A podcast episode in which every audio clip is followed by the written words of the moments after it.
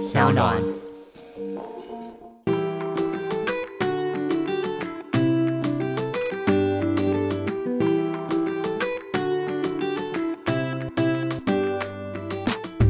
欢迎回到 Ivy 爱公威，今天呢邀请到的是时尚造型以及形象顾问领域的专家，我们欢迎 Judy 朱老师好。艾比好，我是 Judy 朱富瑜。老师呢，他是身兼多职诶，我觉得老师不只是他在业界上有非常多的经验，他曾经也是非常多知名的商业人士啊、艺人啊，还有新闻主播的专业的造型顾问。今年老师也出了他的一本新书，叫做《做自己才是最好的名牌》。老师可以跟我们分享一下这本书在说什么，以及是不是跟过往老师的书有很多不一样的地方？因为我从事这个造型的领域快三十年，那这个期间呢，其实我也出版了四本有关造型的专书。那这一本是我的第五本，就是做自己才是最好的名牌。这一本书呢，跟之前最大的不同是它结合我的生命经验、生活态度，还有对造型的审美观，然后都是用小品文，就是一千两百个字到两千个字的这样的一个小品文，那多种的元素的一个结合，来呈现给读者，让读者可以更真实的可以对应到他的，比如说生活啦一些经验，然后获得一些启发灵感，那也可以应用在造型穿搭上面，独到的展现自我。是因为我这几天在做老师的功课，看老师这本书的时候，其实里面非常多小故事是非常轻易可以把它套用在我们身边的朋友或是自己的经验身上，然后就觉得说啊，老师说的这位主人翁难道是在讲我吗？好，那我应该做哪些的改变？我觉得这真的是一个，因为通常大家都会觉得时尚造型啊，或者是形象啊。管理这件事情好像很生硬，好像是一个无法碰触的领域。可是老师的这本书，它是用一个很轻松，跟好像在看故事的方式，把我们很多的疑惑都慢慢慢慢的带出来，或者是解决了。我觉得这本书其实，呃，我自己里面很好奇的是，也有写到很多老师小时候的一些经验。是什么时候你开始觉得，哦，我好像对美非常非常的有感觉？应该五六岁就非常的在意自己的。整体美的一个呈现。我是呃生长在宜兰，嗯，好宜兰，我是五年级生嘛，好等于是六零年代，在六零年代的宜兰其实是非常淳朴。那你说造型啊、美学啊，其实假崩弄假不下罢啊，通常就是没有时间去顾虑这件事，对不对？对对。但是那一张照片里面呢，我们家族的大合照。我就是一定就是要穿一件红色的毛呢的外套，然后上面有一个 黑色绒布的小蝴蝶结。那这一个外套其实是我妹妹的，好，她的那个过年的新衣。那我就一定要穿那一件，然后搭配的一个小短袜，还有一个马针鞋。那个年代其实小朋友像我的表姐啦、表哥，他们有的是穿拖鞋就来拍照。嗯，五六岁是幼稚园，对，当然就是说那个是很遥远的事情。那妈妈也是有提到，我小时候就真的就是很爱漂亮，就对了，非常爱漂亮，然后留留了一头长发，嗯，对，很讲究。那是有受父母 亲影响吗？还是就是看电视上面的明星，觉得好想像他们一样？呃，五六岁的时候大概还没有电视哦。哦，那是应该是妈妈影响也是蛮大的嘛？还是天生就是爱美？妈妈是非常重视打扮的。啊，我记得我国一的时候啊。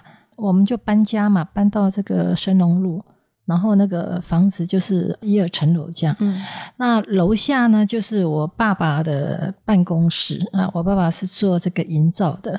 那我的妈妈呢，一起床，她一定会把自己打扮的很漂亮，比如说化妆啦，头发洗都该就碎了，有没有？嗯嗯嗯。啊，然后到了楼下还会穿着这个高跟鞋，就在自己家楼下上班也会穿高跟鞋。她没有上班，她就家庭主。哇，对，好值得学习的一个对象。嗯，他就这样。然后我也是，我我印象其实是蛮深刻的，就是像我国一的时候啊，其实我小学就会很要求我每一件衣服都要烫啊。然后国一的时候就会跟我的妈妈说，呃，以后那个衣服呢，你不用帮我买，你只要给我钱就可以。然后你可以要求，就是说我要怎么买。那我记得当时我的妈妈就说：“你衣服都要自己买，那你那个制服呢？”我说：“我也要自己买。”他说：“你懂得买。”我说：“我懂得买。”那我妈妈就说：“好啊，那你买的时候你要记得哦，你就是制服就是要初一要穿到初三都不能变小。”所以我记得我当时买的时候，到了初三还是太大。所以对自己做造型，应该是在造型领域的第一步，对不对？我想啊，我的造型的第一步应该就是就小时候，小时候呢，我是帮我的洋娃娃做造型。嗯，啊，那个时候不是住在这个神农路，是住在比较乡下的地方了啊。然后呢，我有一个就是像那个王子面的那个大的纸盒，正方形的那个纸盒，嗯，那个纸盒里面有我的洋娃娃，那那个纸盒里面有我帮洋娃娃准备的衣服。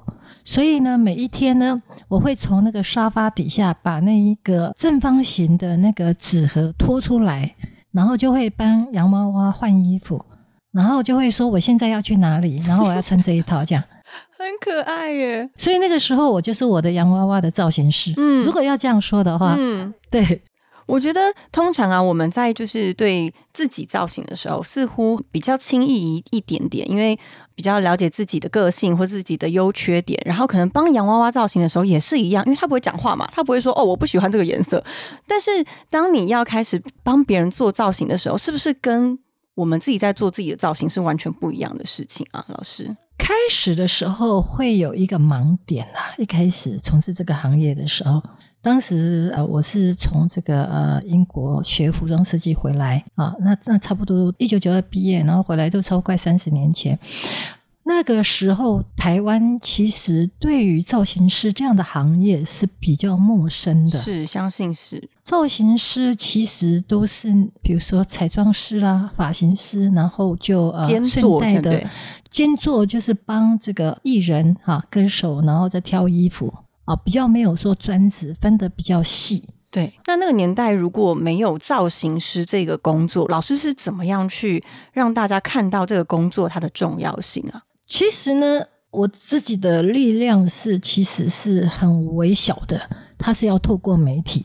但是那个年代，其实呃，媒体在报道的这个方向，基本上是以台面上，比如说艺人啊，早期都是艺人演员啊，比较少报道什么编剧的重要性、导演的重要性。都是第一线的，对，都是第一线。那现在就慢慢的觉得，哎，幕后像导演是非常重要，一部戏的灵魂，对不对？对编剧当然也是非常重要。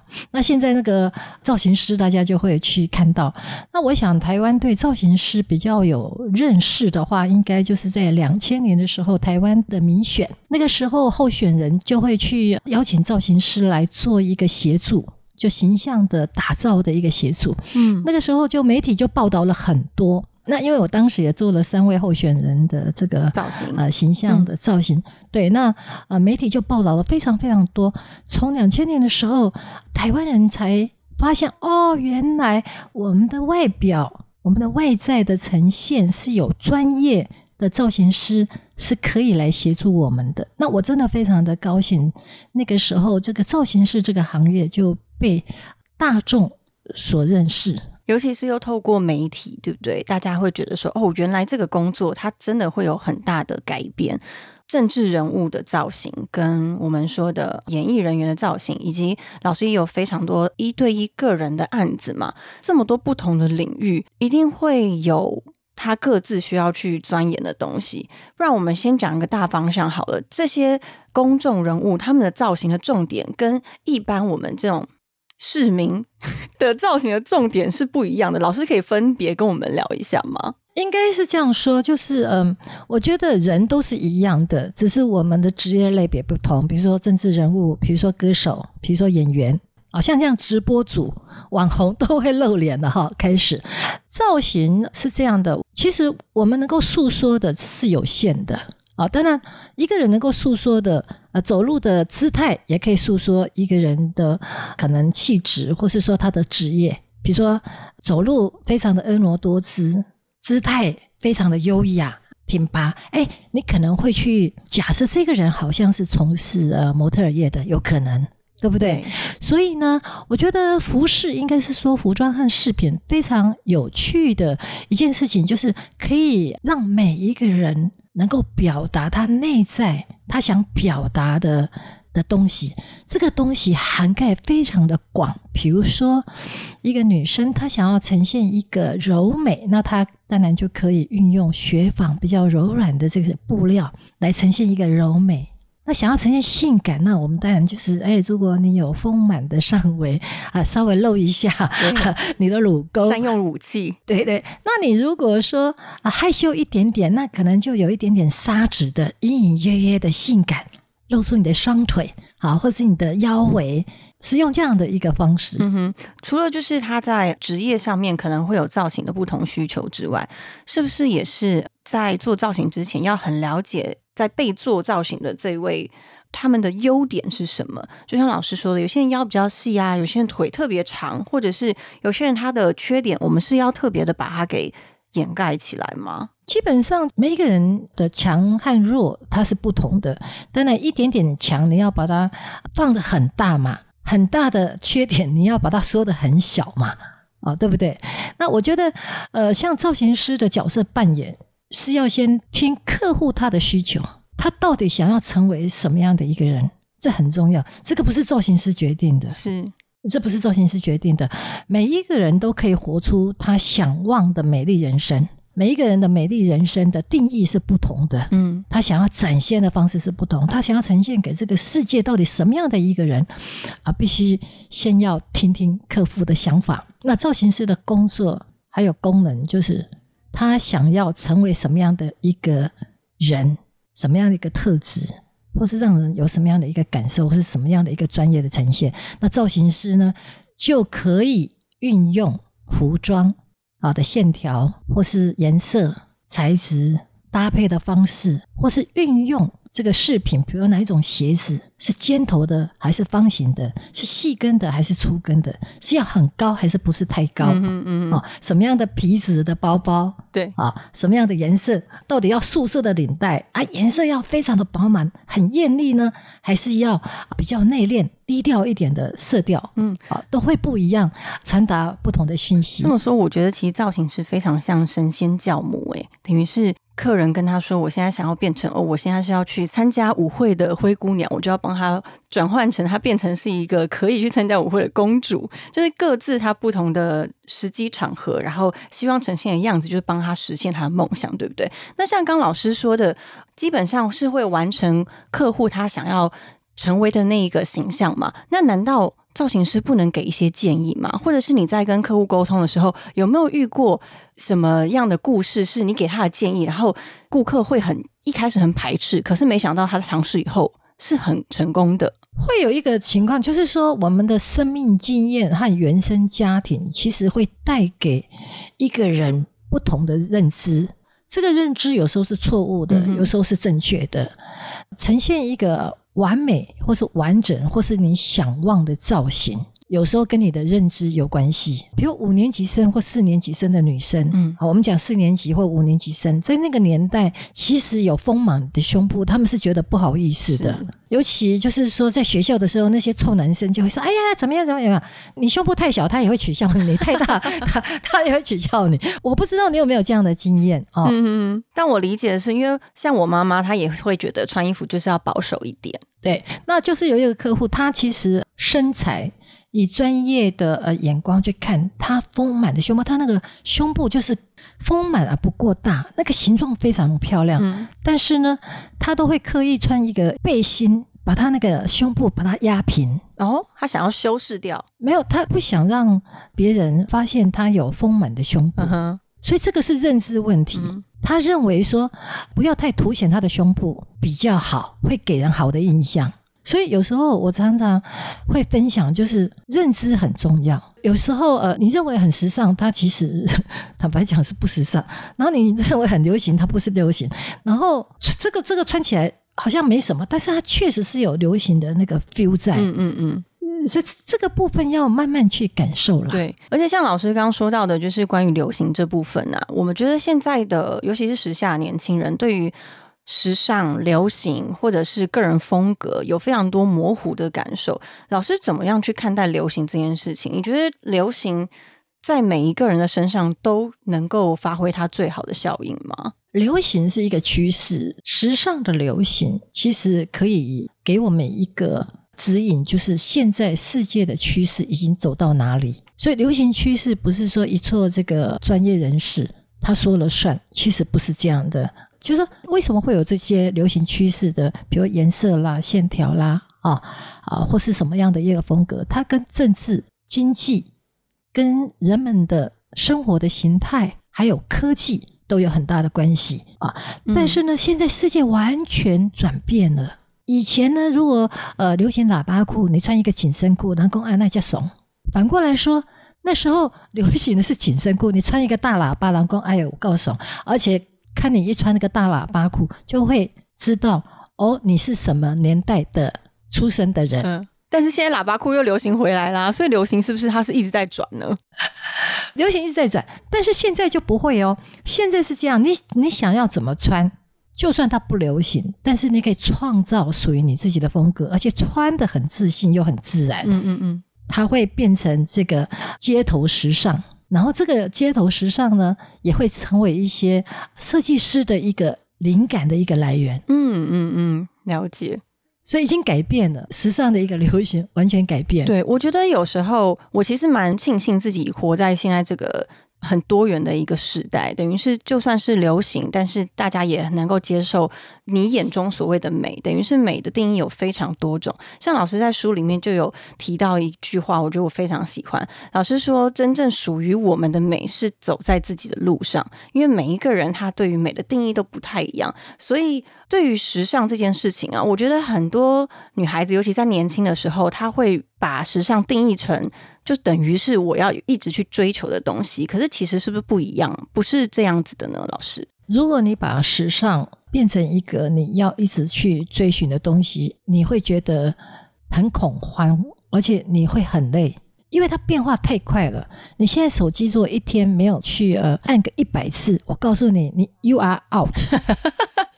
我自己都不会按一百次啊，真的，我我一天不会按一百次。但是一些年轻人，他就一直按，一直按，一直看，看这个流行，他很快速的，这是很可怕的一件事情。那老师，你在学习的途中或者造型的途中，有因为曾经想要就是追随流行而让自己有觉得迷惘过吗？哦，当然会有啊，嗯，不仅迷惘，还恐慌，还恐慌是吗？哎，那个恐慌啊，比如恐慌是这样的，比如说现在流行的这个单品出来。就很紧张，怕买不到。对啊，一买不到就开始很紧张，然后全世界要去搜寻，大家都要抢这个东西，对不对？对对，到现在还是，但是我现在不抢了。怎么说呢？为什么现在就是是怎么样调试自己的这个想法？这个是有很多的过程啊，也很长的一个过程。迷惘就是像你所说的，呃，自信不够的时候，可能就会需要一些大的品牌或是比较流行的服饰穿在身上，让别人认为。你很时尚，嗯，然后你你是有价值的，你有能力，因为有能力的人会被解读说你可以买比较高档的服装。对你对自我的肯定越多，你的自信就会提升了很多。没错，而且说到呃名牌这件事情啊，在老师一本书中有提到有一个故事，是有一个客户呢，他非常喜欢买名牌的东西，然后。如果今天就算是刚好是这个名牌在做特价，他反而还看不上眼，因为他觉得名牌就是应该一件一件非常精致的被挂在这个橱窗里面。你觉得这个是个什么想法，或是老师对于名牌这件事情，可以跟大家分享你自己的一些观念吗？我觉得这就是人性。我举一个例子，曾经有一个时尚杂志，他也做过一个这样的实验，就是呢，他把一件其实是很平价的衣服哦，平价的衣服，对，然后呢，把它弄一个。标签是高档的名牌，嗯，然后呢，他把它吊挂在一个非常漂亮精致的橱窗，然后那个价格，比如说本来是一千块台币，对，然后他给他标价一万块，我告诉你买了，但是如果你说一千块，他就不买了，这是一个感受的问题，也就是说，你看从服装，我我觉得我们人对衣服都有分别心哦，比如说。名贵的衣服，你会送洗衣店吗？会吗？是会啊。要干洗呀、要送到这个专业的洗衣店。那你有没有发现，那个平价的衣服，你会丢到洗衣机，嗯哼，随便洗洗一洗？脱烘，还最后把它烘了，对，这个是人对待物的分别心。是所以一件衣服在打折的时候很可怜的，那些名牌被一旦被打折的时候你知道对，它就一堆就丢在一个呃四方形的那个架子上面。大品牌也是，还一打折，我告诉你就带了酸气了。但这么说，就是名牌这件事情，我自己认为啦，就是老师在书中有提到，你觉得真正的美当是出自于自己的自信嘛？然后衣服其实只是一个工具，来去塑造你这一个人给人的第一印象。那老师刚刚说的那个故事的例子，我觉得可能如果我们要今天跟另外一半或是人与人的关系中进一步的交往的时候，更深的是你内在表现出来的东西，你说的话、你的谈吐以及你的生活价值观，那个好像不太是能够用服装完完全全去包装的，对不对？就讲一个很简单的例子，我们先不谈这个品牌多大，这个衣服是多么的贵重。如果一件衣服有被整烫过，一个穿的整烫过的衣服，把鞋子擦得非常干净，头发呢也呃梳理得非常的整齐，我们对待他的一个感受就不同了。我们认为这一个人是比较自律的，这个人应该会比较容易成功的，嗯哼，会吗？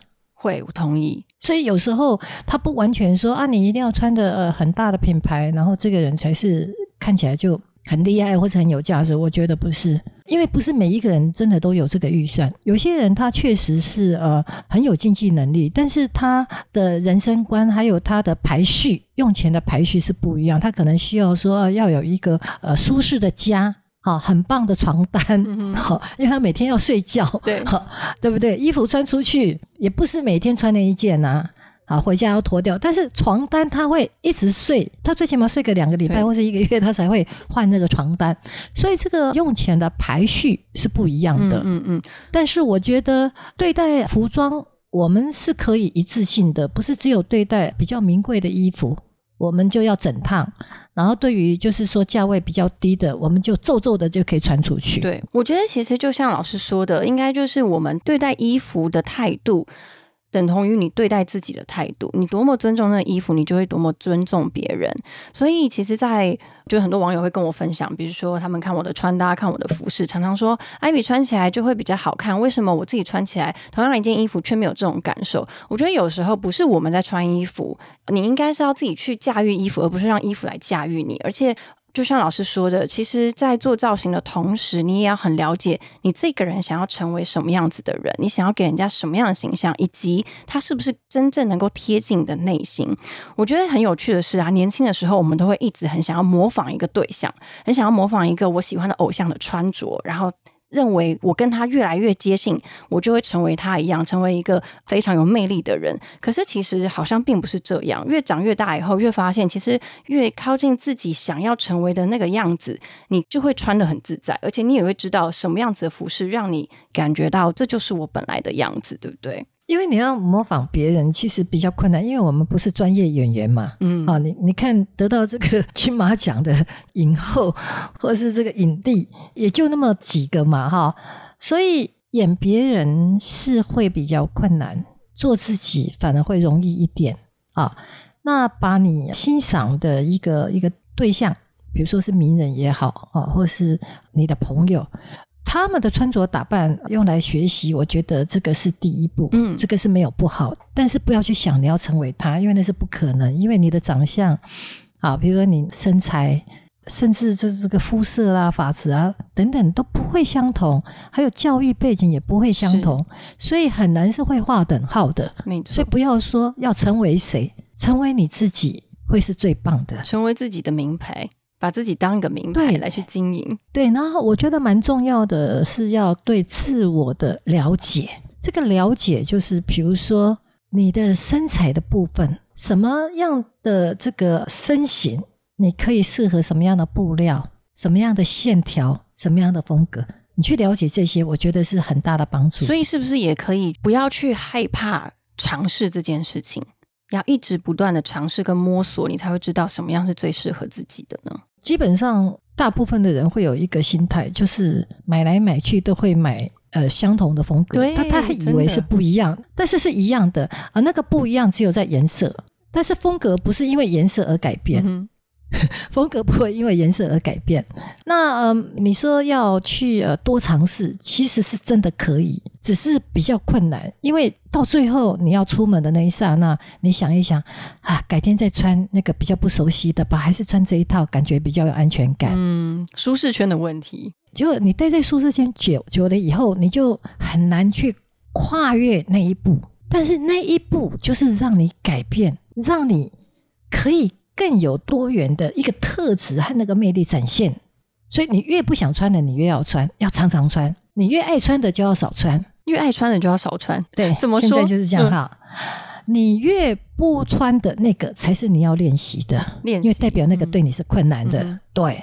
然后你练习久了以后，你就会发现你跟他成为朋友了。衣服也跟他要跟他做朋友，包包也是，鞋子也是。嗯哦，你的耳环啊、戒指、项链，你常常戴，他就会像你啊。你久久跟他戴一下、穿一下，他就跟你很不熟悉。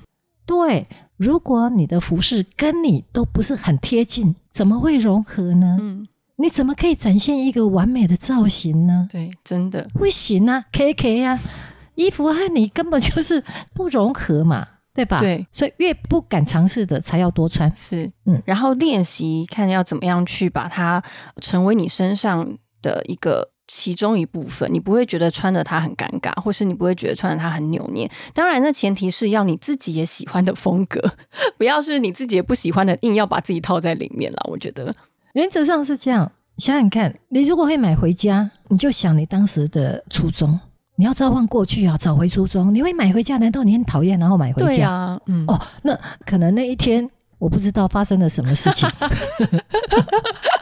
对，而且其实老师有说，其实百大部分百分之有九成的人只穿二十趴的衣服，等于是我们衣柜永远都是同样的风格，对不对？但是有没有特别要提醒大家的是，在嗯哪一个年纪，或是其实任何时期，你都是要不断的尝试呢？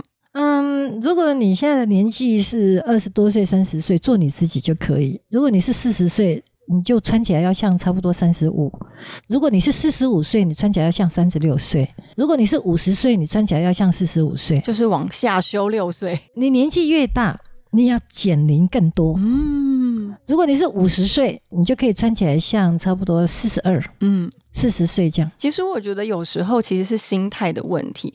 你看自己的年轻的感觉，你看到镜子里面自己，觉得自己是年轻的、有活力的，你就会变成那样子，而不一定要真的针对你现在的年纪去做那样子的打扮，对不对？年轻的时候不要穿的太老成，是，但是过三十岁以后，哎，过四十吧，老师刚刚说四十吗？四十岁穿起来要像差不多三十四。所以就是从四十开始就是往下修了。对对对，哦还好，那我还有四年 对。然后你三十岁的时候穿起来像二十八这样，哦。二十六也可以。等于是年纪越大，你要你的集距要越大就是了。对对对，如果是六十岁，六十岁穿起来要像差不多四十五岁。哇，这是一个很很有趣的挑战呢。而且我觉得，其实光想到如果我就是年纪再继续往上涨以后，我要持续的，所以我现在衣服要持续保留。哎，我我不用再买更多其他的衣服了，是不是？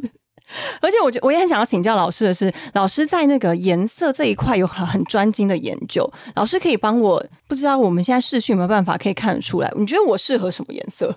你的话，我会给你一些柔和的色调，或是饱和度很高，哎，是有有颜色的。我会给你有颜色的，嗯，可是这两个是不同的路哎。因为你柔和的色调，所谓柔和，比如说淡淡的粉色，那叫柔和色。嗯然后饱和度，如果你穿一个黄色，我也觉得非常漂亮，还有绿色，在你身上会对会有撞击的感觉，会让我 bang 哇！我觉得你应该是这样哇，为什么你是那样？哦，你知道，我们要给人有很多元的想象。比如我们看到一个女孩子，她很文静，哎，你一跟他聊天，发现哎他很幽默，你会不会觉得哇，好有吸引力哦？嗯嗯嗯，会不会一个反差？这个反差是有时候有一个好的反差反差，对对，我们往好的方向的哦，当然，我们人哈、是要受一点点这个刺激，才会有那种兴奋感。是你平平的就没有高潮啊。嗯，尤其是就是你的视觉的刺激是非常的直接的，对不对？对，视觉是没有错。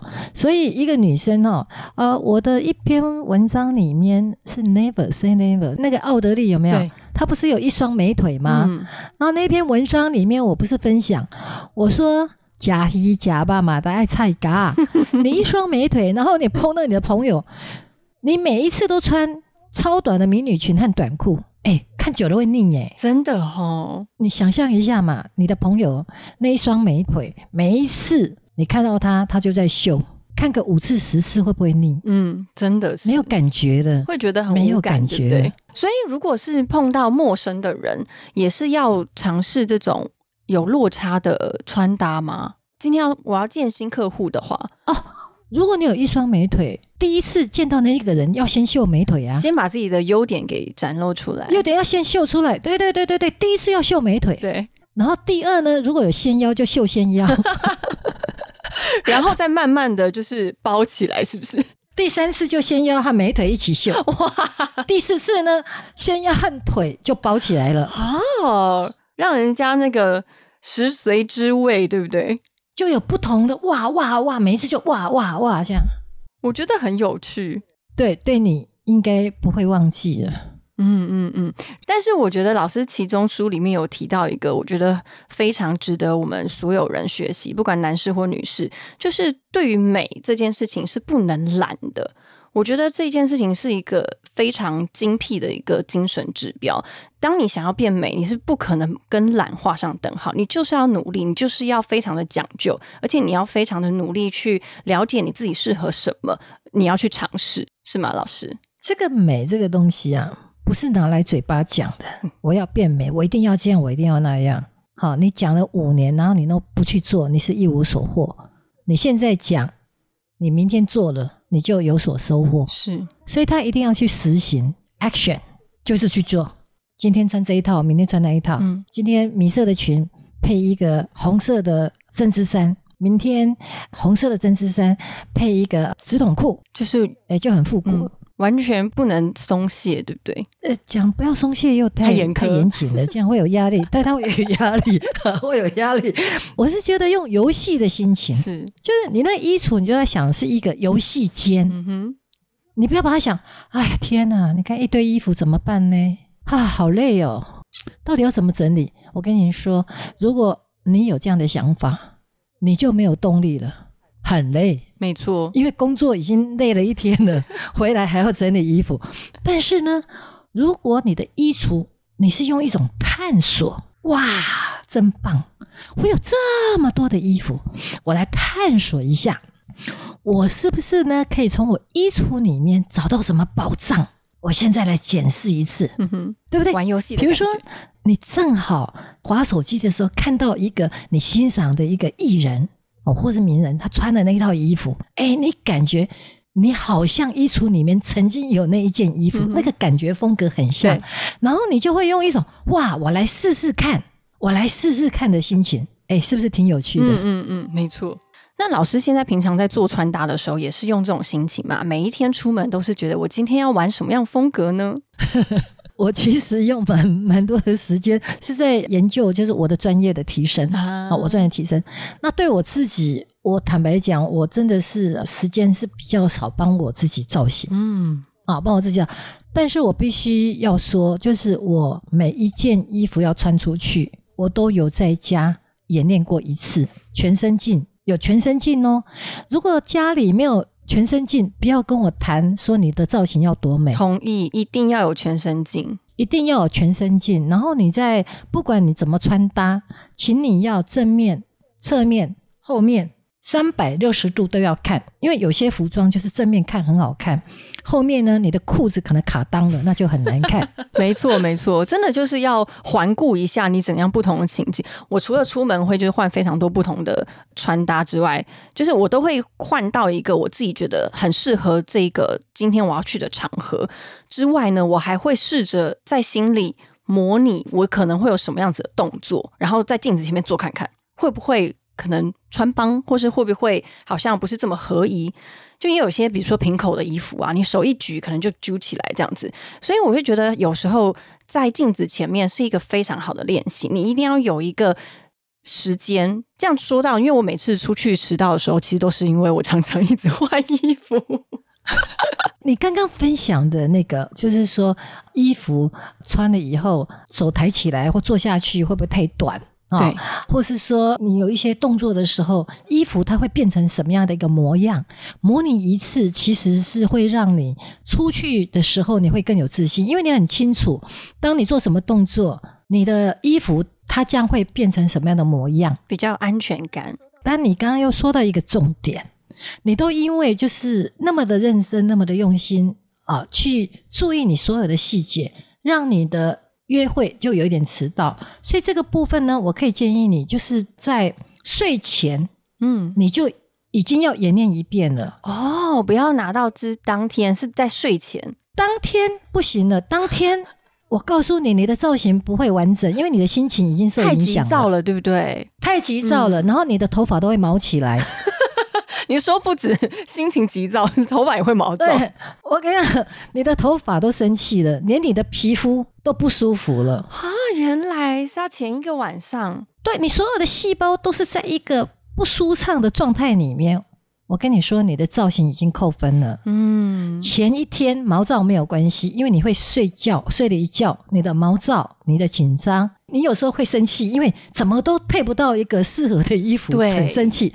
这个都在前一天，它会疏解掉，因为你会睡一晚之后，你早上起床是很很高兴的，因为你已经知道你要穿什么。嗯，衣服也被烫好了，整烫好了，鞋子也擦干净了。好，你的包包到底要用什么样的包包？你里面要放什么样的资料？你都胸有成竹，是，所以你每天出去是会自信的。没错，因为你很认真的在对待这一个，不只是你的穿搭，还有你的即将要带出去的物品，你尊重他们，他们也会好好的给你一个非常亮眼的成绩，对吗？啊，那一定的。就是说，种因就得因嘛，种果就得果嘛。哇，种葡萄不会长苹果。没错，你想要多美丽，你就要多努力，对不对？是。今天老师呢跟我分享到了一个，我觉得真的学到很多的是，你不要再。要出门的前一个小时再做准备，你要在前一个晚上就要做准备。这应该是不知道是不是只有我了，还是在听那个 I V I 公位的所有听众们，你也有这样子的坏习惯呢？我觉得可以试着下次出门前的前一个晚上，就先把自己的服装打理好，然后明天要带的东西都先准备好，心情也会比较舒缓，而且你的毛细孔是不是也会比较乖一点？哦，对对，就是在出门的时候，你所有的行头都已经。准备好，我觉得这样的心情会比较好，一整天的心情会比较好。没错，做好准备的时候，你就可以很有时间的余韵来准备最自信的。自己的那一面呈现给大家。好，今天真的很开心，可以跟居里老师学到这么多。如果大家还想要学习更多的话，记得可以去找居里老师的这本书《做自己才是最好的名牌》，里面有非常多可爱的小故事，然后可能也是在写你的经验哦，都可以把它套套用在自己的一些呃可能没有办法解决的问题里面。你看了以后，真的就会豁然开朗了。好了，谢谢老师，希望我们下次再见喽！谢谢大家，我们下次见，拜拜拜。拜。